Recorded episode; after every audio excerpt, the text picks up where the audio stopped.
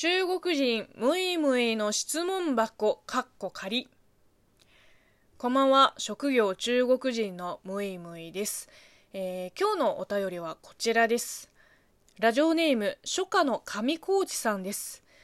ムイムイさん中国と日本で古典的な遊びで共通のものは何がありますか？じゃんけん、にらめっこ、だるまさんが転んだ、その他。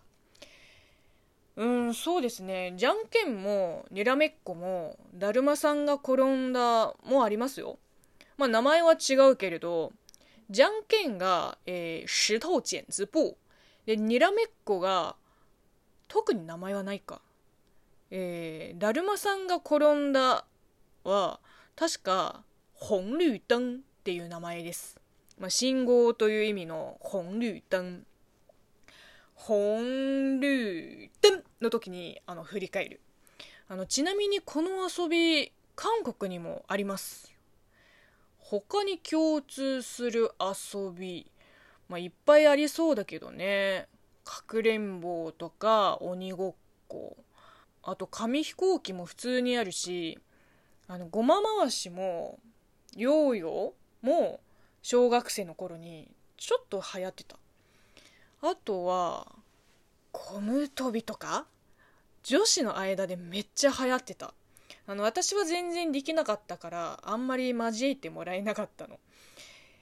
で、ある日、あの、無理やり仲間に入れてって頼んで入れてもらえたけど、もう下手くそすぎて、ずっと端の人をやってた。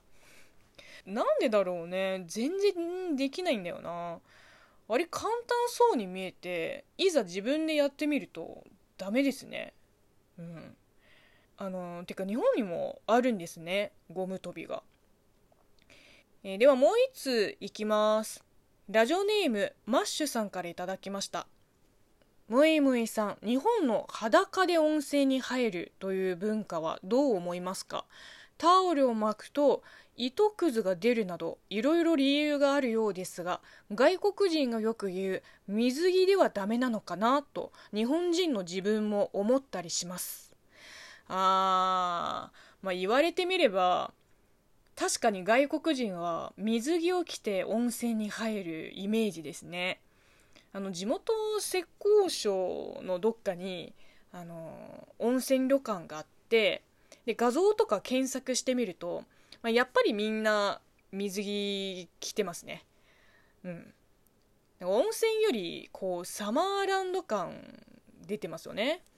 私は逆にこっちの方が違和感ですけど温泉は裸で入るものっていう認識こうワンセットで頭に入ってるから銭湯とか温泉地にこう、まあ、数回しかないけど行ったこともあっていや別に裸を見られてそんなに恥ずかしいとか思わないけどね。女同士だし。てか見ないしね。まあ混浴はさすがに理解不能だけどあの昔の文化を否定してるわけじゃないですよ。ただ混浴ねうん水着を着ていても嫌だな。っていうか温泉ってお風呂ですよね。お風呂に入る時ってなんか来ます？真っ裸で入りますよね。私は意外とすんなり受け入れたっていうかなんか温泉とか大浴場とかなんなら銭湯にも行ったことがあって特に何の抵抗感もなくうん水着を着たままお湯に入るとなんか気持ち悪そうじゃない？わかんないけど